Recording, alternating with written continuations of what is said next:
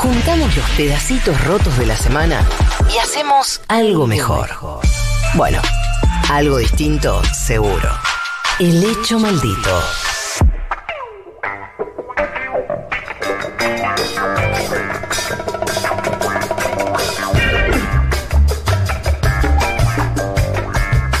Muy bien, 10 de la mañana, 54 minutos en toda la República Argentina, 19 grados 3 décimas la temperatura. Aquí en la ciudad de Buenos Aires y sus alrededores continúa el hecho maldito hasta las 12 en Futurock. Muy bien, momento ahora de hacer eh, la primera entrevista de, este programa. Bueno, como, como- com- conversamos, bien digo, al principio, eh, el tema social continúa siendo eh, muy importante porque tenemos altos índices de pobreza, altos índices de inflación.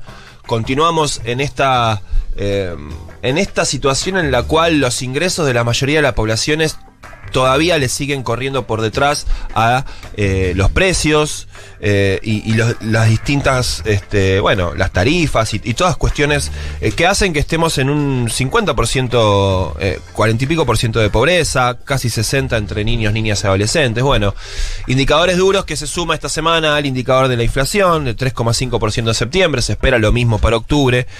Ayer hubo, habló la vicepresidenta, también se expresó el Papa Francisco. Bueno, muchas cuestiones para conversar con Esteban el Gringo Castro, que es el secretario general de la Unión de Trabajadores de la Economía Popular. Buen día, Gringo, ¿cómo estás? Juan Gentile, Sol Rodríguez Garnica y el equipo del Hecho Maldito, te saludamos.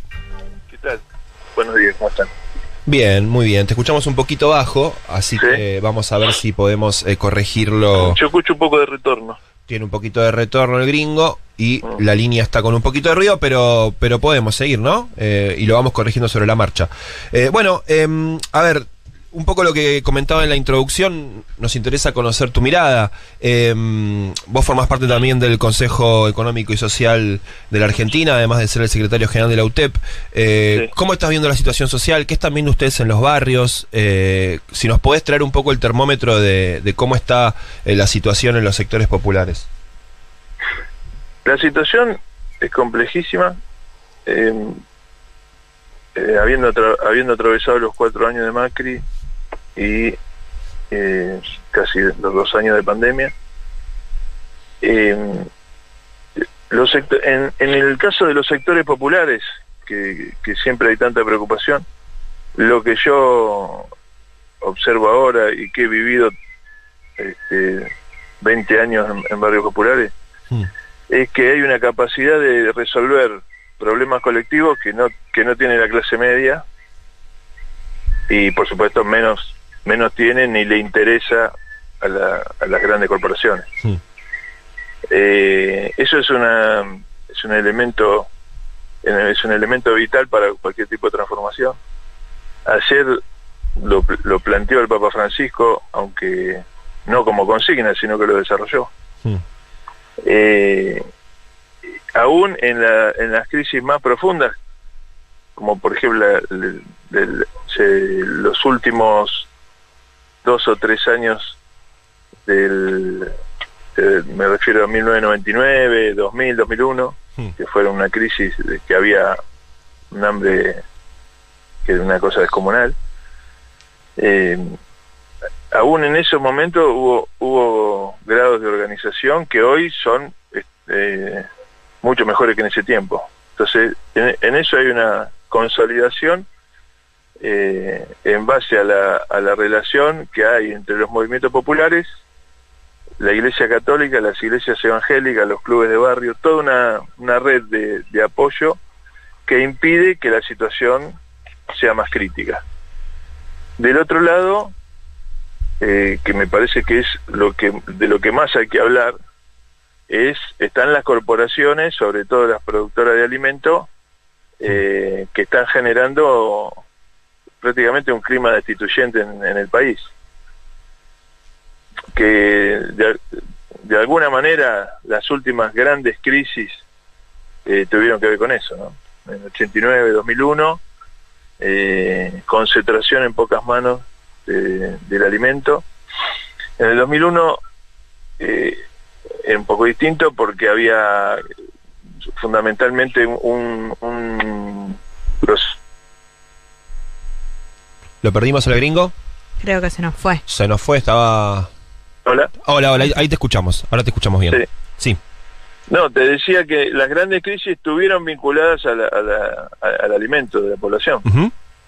Eh, y yo observo que hay que se está construyendo, no sé si, si lo tienen en la cabeza o no, pero se está construyendo un proceso de desestabilización a partir de eso. Por eso me parece importante la figura de, de Roberto Feletti, por un lado, planteando, o sea, plan- planteando que, que, va- que van a aplicar las medidas que tengan que aplicar, pero después hay que construir organización popular y movilización para defender cualquier medida. Eh, me, me quedé pensando en eso que planteas de, de, del clima destituyente. ¿En, en qué lo ves puntualmente eso? ¿En, en- en la remarcación de precios? O, Sí. o en- Sí, sí, es la forma. En, el 89 pasó eso, en el, en el 2001 de otra manera eh, te, te- te dejaban la población con hambre, pero estaba vinculado.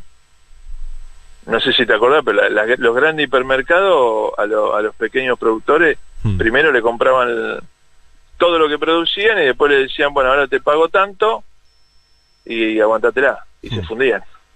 Sí, y incluso cuando la crisis social fue incontenible, lo primero que hubo eh, fueron saqueos a supermercados.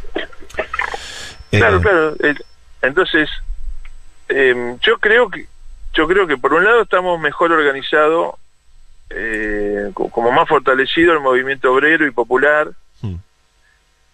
y por otro lado hay, eh, eh, digamos, paralelamente a la, a la lucha para que no te remarquen los precios, tiene que haber un proceso de producción de alimentos, de repoblación de la Argentina, eh, digamos, conducido por el Estado, Hmm. fortaleciendo. Ayer hubo un encuentro de agricultura familiar en Tecnópolis que el que fue se quedó con, con la boca abierta. No, entendés cómo eh, hacen las producciones que hacen los compañeros en las peores condiciones, eh, casi sin, sin logística, sin poder vender.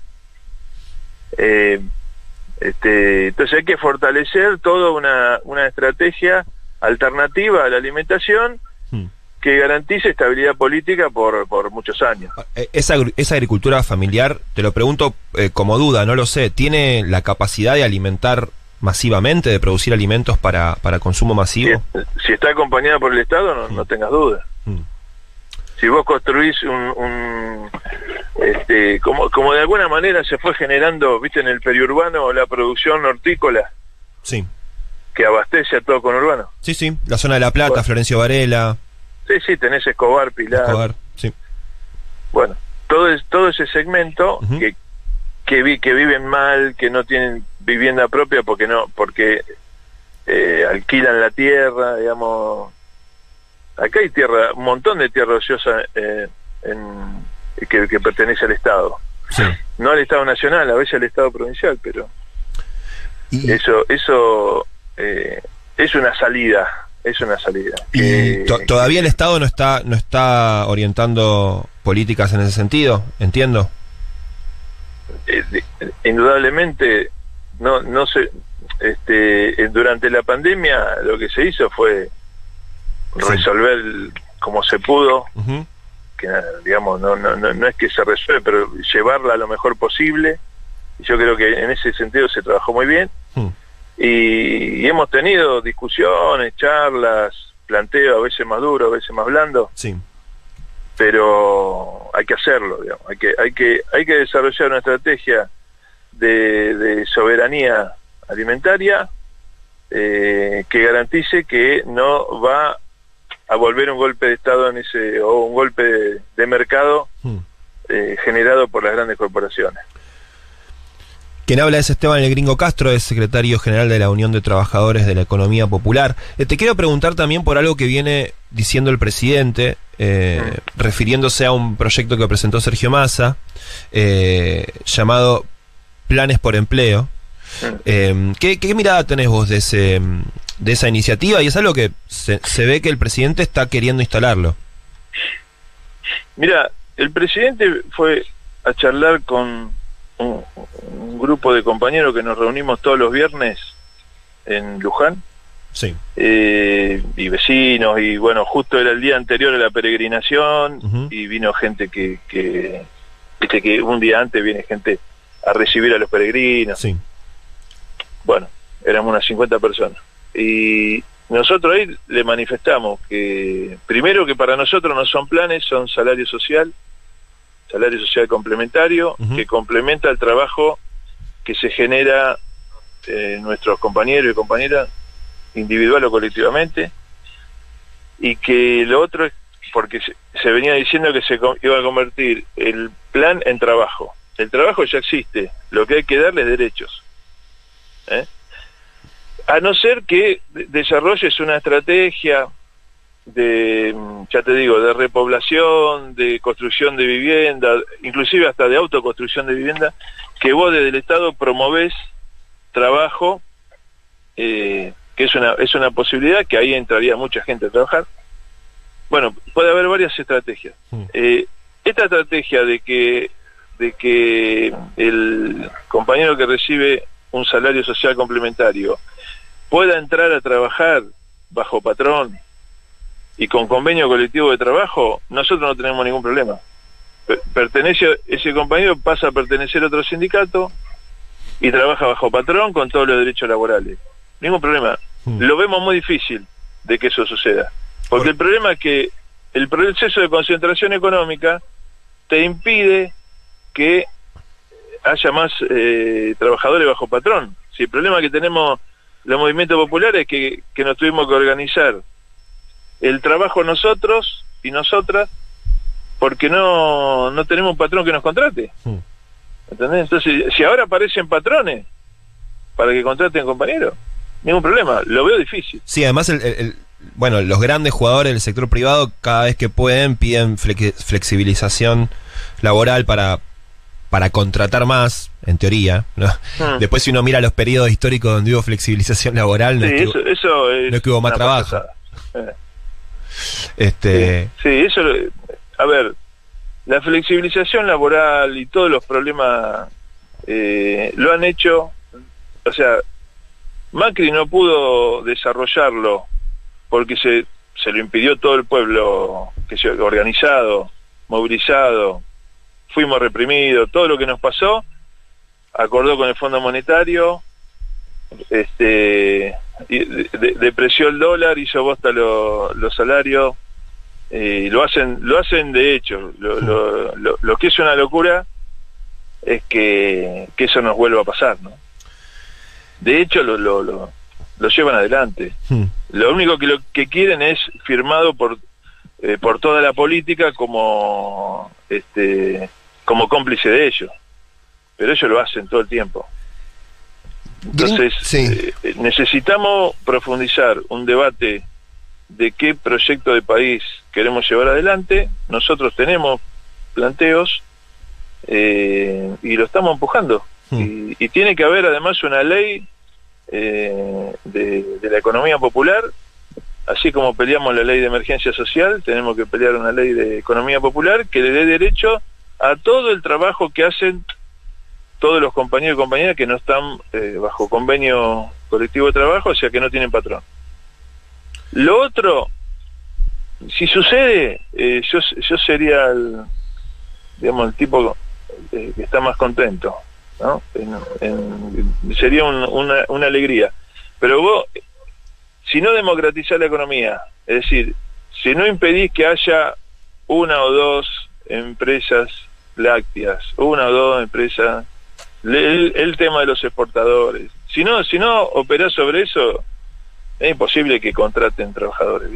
Desde mi punto de vista, ¿no? Tampoco me creo el dueño de la verdad, pero esa es nuestra posición. Gringo, eh, te hago las últimas dos y ya eh, te dejamos vivir este domingo, que además es Día de la Madre, Día de la Sí, Libertad. recién, recién además traje a mi nieta. Eh. ¿Qué, qué, em, qué interpretación haces de los resultados electorales? Em, ¿cómo, cómo ves eso donde, un, un, digamos, un- una elección donde el gobierno, el peronismo, sufrió un cachetazo importante? Eh, Mira, el, el pr- primero, la- la- las paso, eh, a mí me parece que hubo, por lo, por lo que he conversado con compañeros, mucha gente que no lo no que, que no le dio pelota. Después hay un proceso que no terminamos de evaluar profundamente, que es el de la pandemia. ¿Cómo te dejó la pandemia? ¿no? Eh, Sí. Encerrado, sin laburo, eh, con problemas.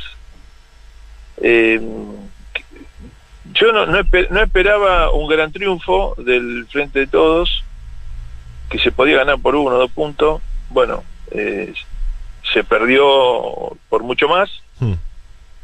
Este es decir no lo no lo venía viendo de esa manera por la por las charlas que iba teniendo y por lo que hablo con yo estoy en permanente relación con en, o sea, en, en barrios populares. Sí. eh, no no no era eso lo que lo que se esperaba pero hay algo de la pandemia que no que no terminamos inclusive en los análisis políticos eh, en nuestros propios análisis. Muchas veces analizábamos las cosas como si no hubiera pandemia Y la pandemia hizo un, un, un agujero en el alma, ¿no? Y ahora hay que reconstruir eso, eh, digamos, generando espacios de, de sanación, de debate, de más allá de los resultados, ¿no? Porque ha, ha hecho un daño muy fuerte. De hecho, lo que dicen es que la mayoría de los gobiernos perdieron elecciones de, de medio término en, en- en medio de la pandemia. Bueno, le, le pasó a Trump, está bien que la trabajó malísimamente mal, pero le pasó a Trump que venía arrasando y perdió. La última, eh, Sí. gringo. eh, bueno, hoy es 17 de octubre, Día de la Lealtad Peronista, vos sos peronista. ¿Cómo Sí. ves esta versión del peronismo que es el Frente de Todos? Tal vez hoy lo charlábamos acá en el programa al principio, tal vez la primera vez que hay un gobierno peronista y que es de coalición, que tiene claramente esta característica que hay distintos sectores que lo integran. Y mira, te- tenemos que ver la historia. La historia, el, el peronismo, eh, para, desde mi punto de vista, no fue eh, muy, muy, muy, este, oprimido, digamos, fue. En realidad, el proyecto de globalización neoliberal atravesó los dos grandes, eh, eh, los grandes movimientos populares, como fueron el radicalismo y el peronismo en la Argentina. Y, y bueno, y, ahora todo eso hay que reconstruirlo. Hay que, digamos, reconstruir un, movimiento nacional que se ponga en línea con un proyecto de país popular. Eh, y eso, digamos, lo también lo tiene que discutir el radicalismo y lo tiene que discutir el peronismo. Es son eh, elementos fundamentales porque, porque son movimientos de alguna manera fundacionales en la incorporación de derechos de los sectores populares. Eh, y si no, surgirá un movimiento que, supere lo que ya existe. Yo creo que es de coalición por toda esa fragmentación que generó el proyecto de globalización neoliberal en Argentina, en Latinoamérica y en el mundo. Y, y lo de la coalición es como una, es cuando vos este, eh, vas construyendo una transición hacia, bueno, ojalá que sea Ujú. hacia lo que yo te digo. Esteban Gringo Castro, secretario general de la UTEP, muchas gracias por este rato con el hecho maldito. Un abrazo y feliz día. Bueno, muchas gracias. Feliz día para las compañeras ahí. Muy bien, gracias. Gracias. Un abrazo. 11 de la mañana, 13 minutos, 20 grados, 9 décimas. La temperatura, ¿qué tenemos, David? Tandita, ¿no? Tandita y ya venimos. Hasta las 12. Armamos juntos el rompecabezas de la semana. El hecho maldito.